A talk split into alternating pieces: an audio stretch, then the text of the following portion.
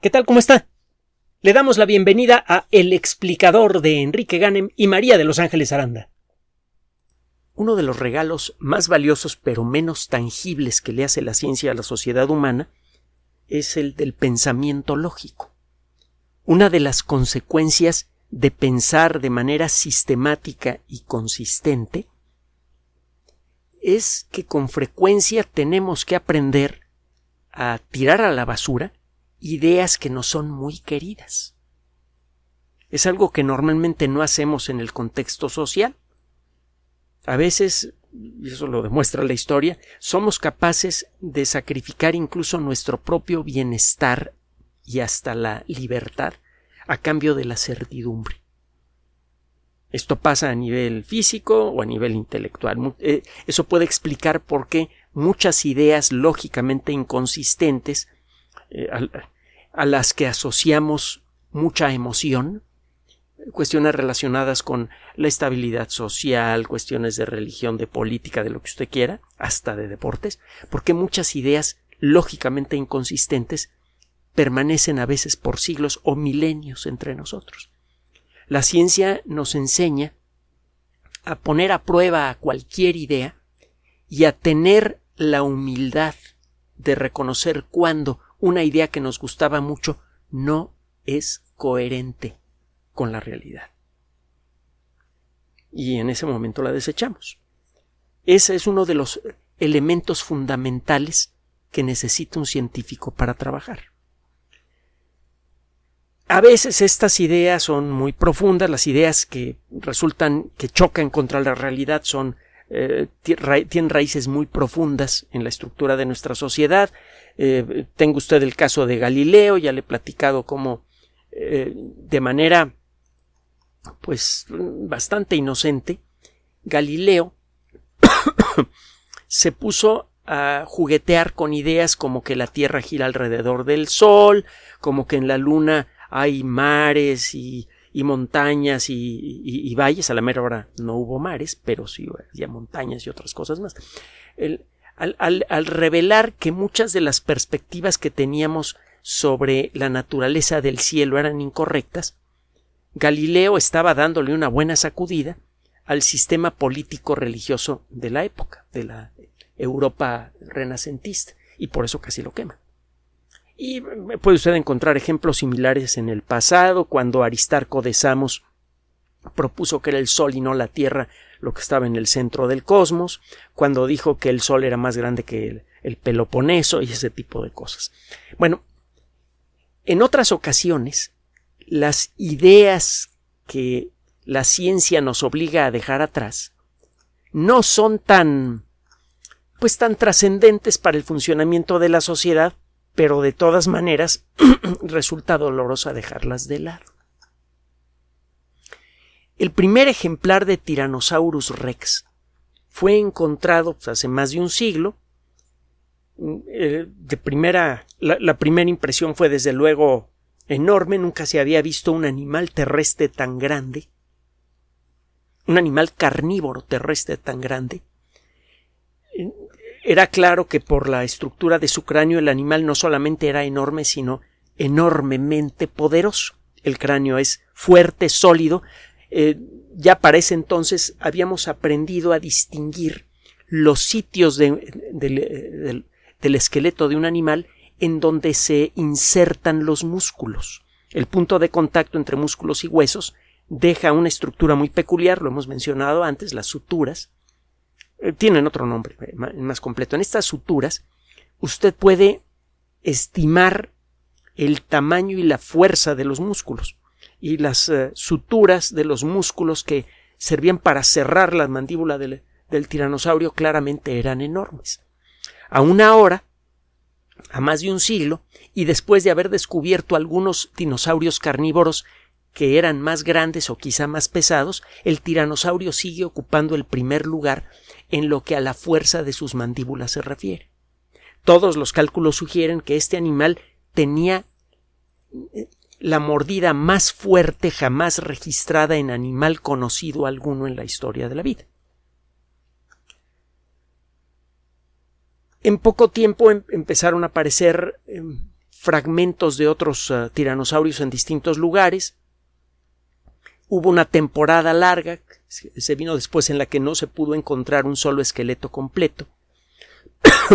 y en las últimas tres décadas, eh, tres décadas perdón, afortunadamente ha sido posible eh, eh, subsanar esto. Se han encontrado varios esqueletos realmente enormes de tiranosaurio, algunos de ellos casi completos, que nos han permitido crearnos una perspectiva más completa de lo que fue este animal.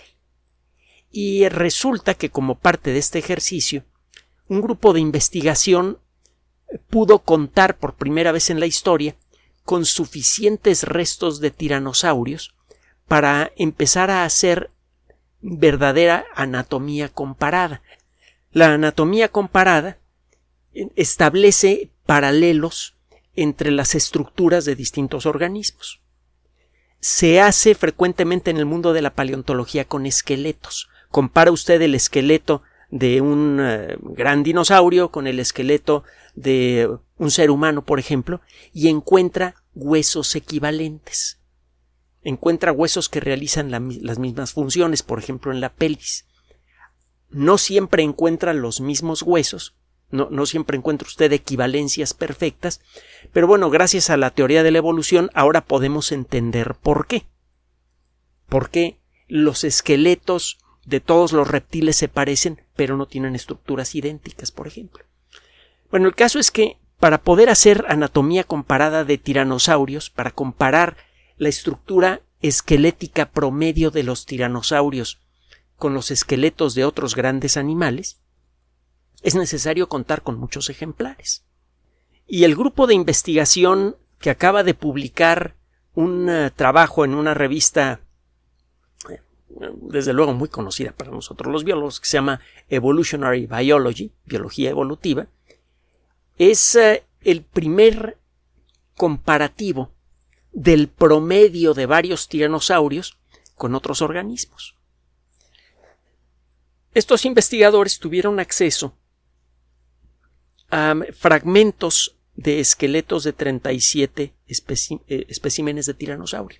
Es muy difícil que encuentre usted un esqueleto completo. Es muy difícil encontrar la mitad de un esqueleto de cualquier animal y más de un tiranosaurio. Generalmente encuentra usted fragmentos, encuentra usted un pedazo de mandíbula, algunos dientes, un fémur.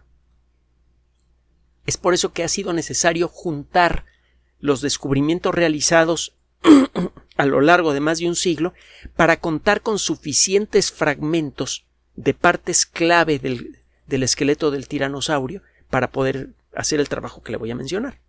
Entonces, estos investigadores se ponen a ver 37 eh, ejemplares de tiranosaurio, 37 ejemplares eh, cuidadosamente seleccionados en donde se encuentran eh, fragmentos importantes o del esqueleto completo o cuando menos de ciertas estructuras como la mandíbula inferior o la pelvis. Y compararon esos datos con datos equivalentes de otro dinosaurio carnívoro anterior, el Allosaurus fragilis. El Allosaurus vivió a mediados del Jurásico, muchos millones de años antes que el tiranosaurio. De hecho, 80, 90 millones de años antes que el, tiranosaurio, una cosa así. En, en, un animal de 9 metros de largo, no tan grande como el tiranosaurio, pero tenía la misma estructura general del cuerpo, y ya le he platicado que parece que el alosauro eh, cazaba en manada, debe haber sido verdaderamente horripilante. Si ser perseguido por, por una jauría de lobos es, eh, eh, es verdaderamente horroroso, el ser perseguido por una jauría de animales de nueve metros de largo y con dientotes así, de este tamañote, pues imagínense. Bueno, el, el caso es que estos investigadores toman a 14 ejemplares de Allosaurus que fueron encontrados en el mismo lugar, en una cantera eh, que se llama la cantera Cleveland Lloyd, en el estado de Utah, en los Estados Unidos. Esos 14 ejemplares vienen de la misma cantera. Es muy probable que pertenezcan a la misma especie. Deben haberse fosilizado muy poco tiempo, eh, con muy poco tiempo de diferencia unos de otros. todo eso sugiere que se trata de animales de la misma especie. Mientras tanto, los 37 especímenes de tiranosaurio vienen de canteras diferentes y de intervalos temporales diferentes. El rango paleontológico del tiranosaurio, es decir, la diferencia entre la roca más joven y la roca más vieja con eh, residuos conocidos de tiranosaurio es como de 3 millones de años, una cosa así. Así que cuando menos por 3 millones de años existió el tiranosaurio en, nuestro planeta. Y bueno, eh, los 37 ejemplares que fueron comparados pertenecen a épocas muy diferentes. Estos investigadores empezaron a darse cuenta cuando empezaron a comparar la proporción de ciertos huesos.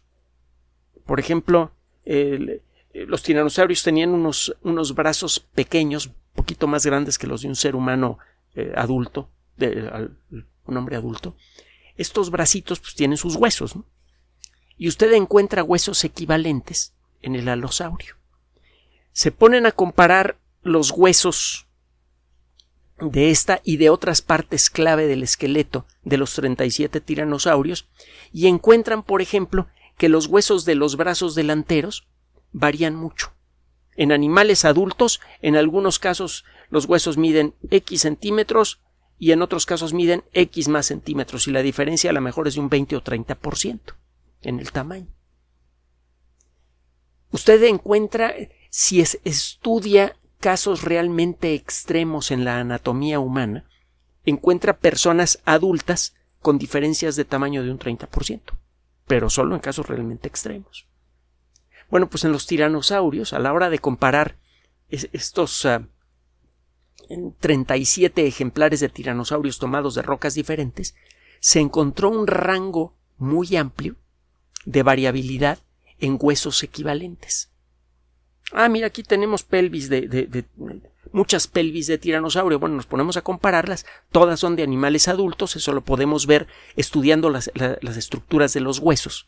Cuando un hueso es inmaduro, tiene ciertas estructuras en las orillas que marcan el lugar en donde se encuentran unos cartílagos, que son los que van delineando el nuevo hueso son los que van permitiendo el crecimiento del hueso. Cuando desaparecen estos cartílagos, el hueso deja de crecer y el animal se convierte en un adulto hecho y derecho. Bueno, estos animales claramente eran adultos, compara usted estas pelvis y encuentra también una diferencia, un, un rango muy grande de diferencias de tamaño. Y lo mismo pasa con otras partes del cuerpo. Incluso en el caso de los dientes, encuentra usted dientes eh, afilados que tienen una o dos muescas antes de la punta. Y hay otros dientes que no tienen muescas.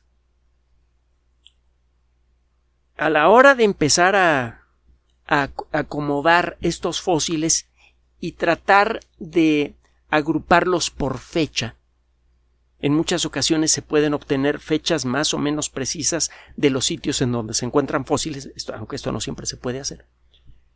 Empezó a quedar claro que lo que se ha llamado Tyrannosaurus rex en el último siglo, en realidad parecen ser tres especies diferentes.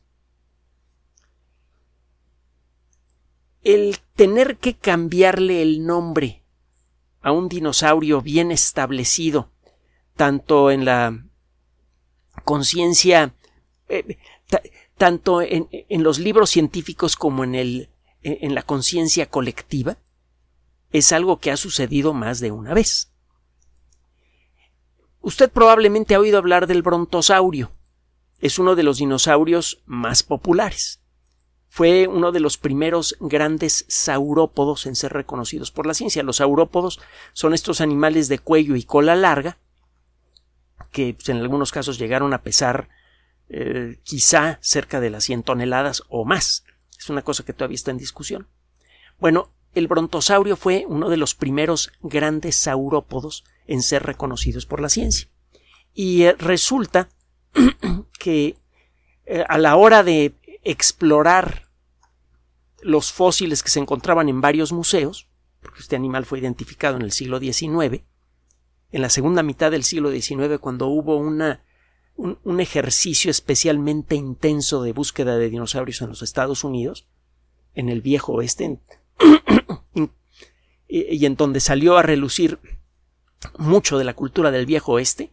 Resulta que los dos campos de paleontólogos que estaban buscando fósiles de dinosaurio a veces competían por los fósiles y a veces incluso se llegaban a pues a, practicar ese muy americano deporte de aventarse de tiros.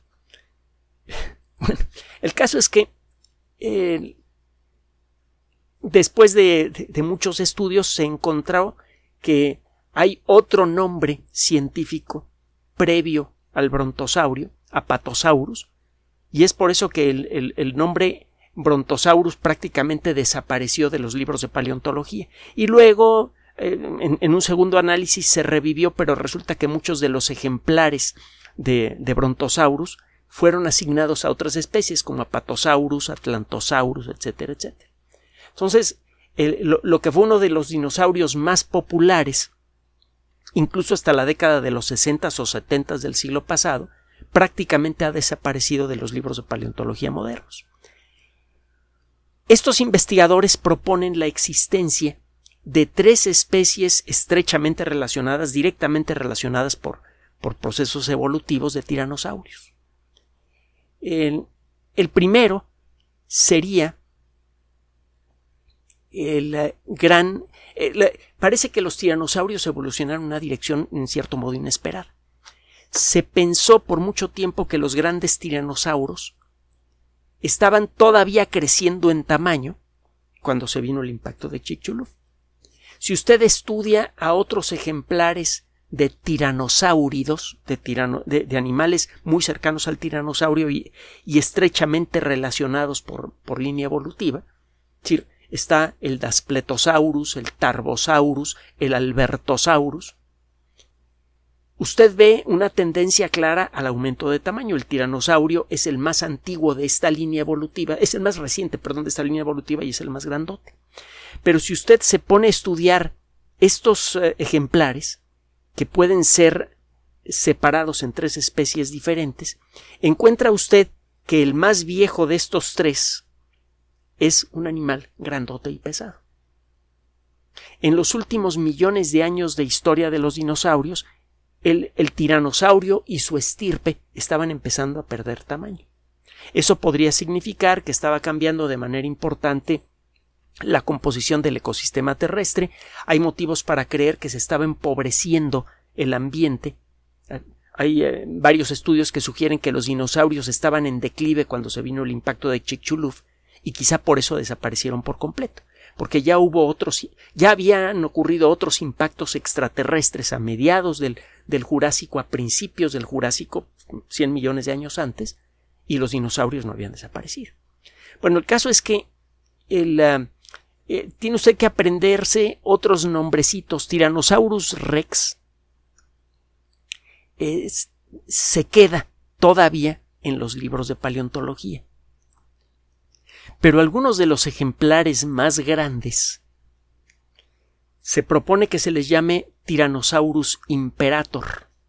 El nombre de la especie, en, este caso, eh, tiene que ver también con, rollos de la realeza. El, segundo nombre que se propone agregar a la, a la lista de los tiranosáuridos es Tyrannosaurus regina y Tyrannosaurus rex. Tyrannosaurus rex sería entonces uno una de las tres especies de tiranosaurios hechos y derechos, y no necesariamente la más grande. Hay motivos para creer que de las tres especies, la que quizá podría haber sido más grande, pero por poco, fue Tyrannosaurus imperator. perdón que haga un paréntesis, pero no se me olvida que algunas personas, el primer semestre de la carrera de biología, dijeron que habían escogido la carrera de biología porque estaban huyendo de las matemáticas. No saben qué error cometieron. Pero bueno, el caso es que utilizando técnicas matemáticas avanzadas, técnicas estadísticas, y apoyándose en la paleontología, en eh, la anatomía comparada y en otras disciplinas, podemos ver ahora, enfocar con mayor detalle lo que ha sido la evolución de este, uno de los dinosaurios más populares, quizá el más popular de todos. Y hemos descubierto que no es lo, que ese animal no era lo que creíamos. Por el momento se va a conservar formalmente la denominación Tyrannosaurus rex. Pero si eh, la continuación de estos trabajos revela que había un mayor nivel de variabilidad en este grupo de lo que se creía, es probable, no mucho, pero es probable, que el nombre Tyrannosaurus rex se ha retirado de los libros de paleontología. Pero bueno, no se me espante, por el momento la situación está así. Se reconoce al Tyrannosaurus rex como una especie formal. Se proponen dos nuevas especies, Tyrannosaurus imperator y Tyrannosaurus regina. Si se aceptan, serían especies estrechamente asociadas al Tyrannosaurus rex. Si se acepta esta perspectiva, Tyrannosaurus rex probablemente ya no sería el carnívoro más poderoso en la historia de la vida, cuando menos el carnívoro terrestre más poderoso en la historia de la vida, sino Tyrannosaurus imperator. Y no crea que este cambio eh, lo tomarían muchos paleontólogos con, con gusto. Todo el mundo está enamorado del tiranosaurio. Desde luego fue el punto central, el atractivo central de la película Parque Jurásico, y por eso repitieron la presencia del tiranosaurio a lo largo de casi todas las demás películas.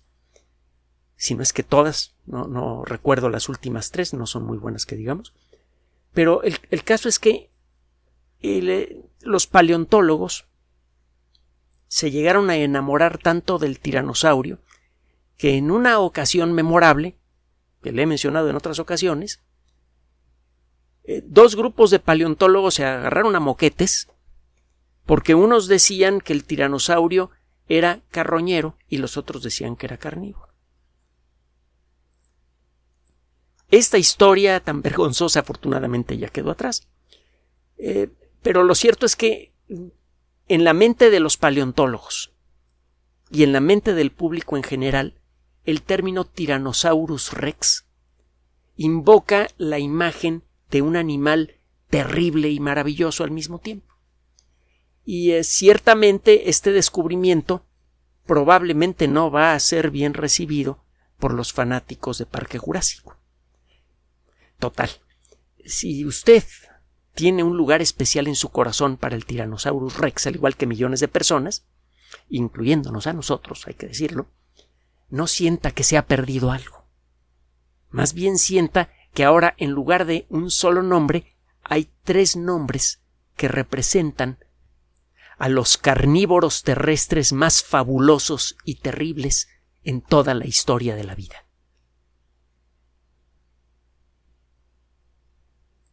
Gracias por su atención. Además de nuestro sitio electrónico www.alexplicador.net, por sugerencia suya tenemos abierto un espacio en Patreon, el explicador Enrique Ganem, y en PayPal, el explicador patrocinio por los que gracias a su apoyo sostenemos este espacio.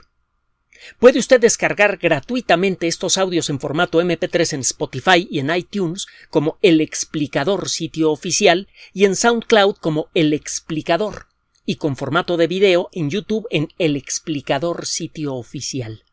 Recuerde nuestras redes sociales de siempre, Twitter Enrique-Ganem y en Facebook Enrique Ganem sitio oficial el explicador y los grupos que usted ya conoce. Finalmente, el explicador siempre somos María de Los Ángeles Aranda y Enrique Ganem. Gracias.